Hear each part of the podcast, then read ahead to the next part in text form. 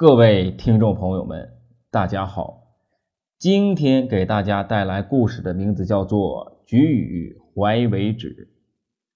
楚灵王将周边的陈蔡等小国征服后，就越发瞧不起其他的国家。有一天，有人报告说，齐国使者晏婴来访。楚灵王便问身边的大臣：“晏婴是何人？身居何职？”身边的大臣说：“晏婴字平仲，是齐国的上卿。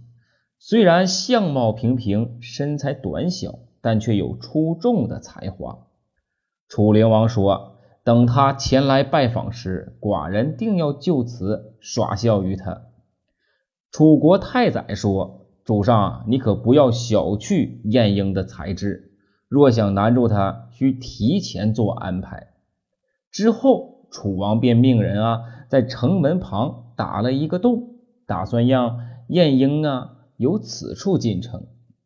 晏婴到达楚国城门后，一动不动地站在那里。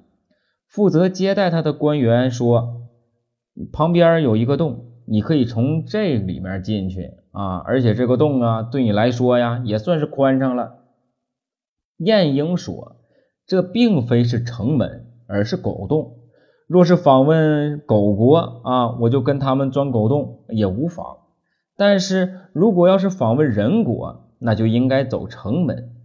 请你们呐去向楚王请示一下，你们究竟是什么国家吧。负责接待的官员将晏婴的话原原本本的告诉给了楚灵王。楚灵王啊，很是羞愧，便说呀：“将城门打开吧。”晏婴进入朝堂啊，发现楚国的官员呢，个个的衣着都非常华丽，配饰呢也非常的精美。有的官员就问：“你如今的身份是齐国的使臣，你的穿戴也未免太简陋了吧？这是因为齐国过于贫困呢，还是您本人过于吝啬呀？”晏婴笑了下啊，说。不管看什么事物啊，我们都应该啊从整体上去看。虽然齐国不是特别富裕，但是呢这些年呢也没什么灾祸，百姓啊都可以安居乐业。我们这些官员呢穿戴普通，但是呢百姓啊人人都可以呀有衣服穿。我们这些官员啊吃喝哎非常简单，但是百姓啊。都不会饿肚子啊，都会吃得很好。齐国来衡量和显示国家治理的好不好，那是看百姓是不是能够啊吃得饱啊穿得暖，能不能安居乐业，而不是从官员的华服啊美食上来展现国家的富庶的。这也许呀，就是我国与贵国的根本区别吧。楚国官员一句话。都接不上来了。就在这个时候啊，楚灵王来了啊，他就看到了啊晏婴，劈头便问：“难道齐国没人了吗？”晏婴立刻回答：“大王，此言从何说起呀？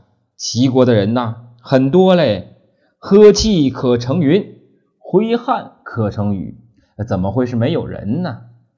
楚灵王用高高在上的神态呀，打量着晏婴。啊，便说：“既然楚国有那么多的人，为何选你作为使臣呢？”晏婴听后，笑着对楚灵王说：“呀，原来大王要问我这个问题呀，那我就跟你实话实说吧。我们齐国呀，有这样的一个规定：上等国家呀，由啊上等的使臣出使；中等的国家呢，要由中等的啊使臣出使。”下等的国家呀，就得由下等的使臣出使了。因为呀，我是下等的使臣，所以呀，只能被派往贵国了。听了晏婴的话，楚王的脸呐涨得通红，不知道啊该如何回应了。就在这个时候，有几个武士押着一个犯人呐由殿下经过。楚王啊，故意大声询问：“你们押的是何人呐？身份何罪？”武士回答：“回大王，犯人来自齐国，是犯偷盗罪。楚灵王对晏婴说：“怎么，你们齐国出小偷啊？怎么都这么好偷盗吗？”晏婴随即回答：“我曾听人说过呀，橘子生长在啊淮河之南的位置啊，所以呀啊称为啊橘子；生长在淮河以北的呢啊便叫枳。产于淮南的橘子，哎呀个大味美，可是被移植到北方的橘子，哎呀结果呢就成了枳啊，却非常小。”而且还很苦涩，其根源在于什么呢？在于水土不一样。齐国的人呢，居住在齐国时都非常守纪律啊，遵纪守法，好市民啊，每个人都可以拿好市民奖。而到了楚国之后，就变成了盗贼了。不知道是因为齐楚两国的水土啊，是不是不一样，还是染上了贵国不好的习气呢？言毕。晏婴放声大笑，楚灵王闻此言呢，也只得跟着笑。最后，他对晏婴说：“寡人呐，说的都只是笑话，还请您呐不要放在心上。”于是，楚王吩咐用最隆重的礼节招待晏子，而晏子也出色的完成了出使楚国的任务。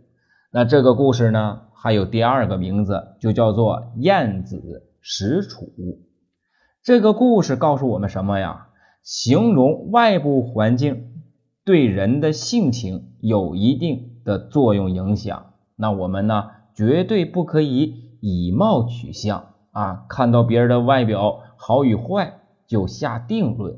那好了，今天的故事就讲到这里，谢谢各位。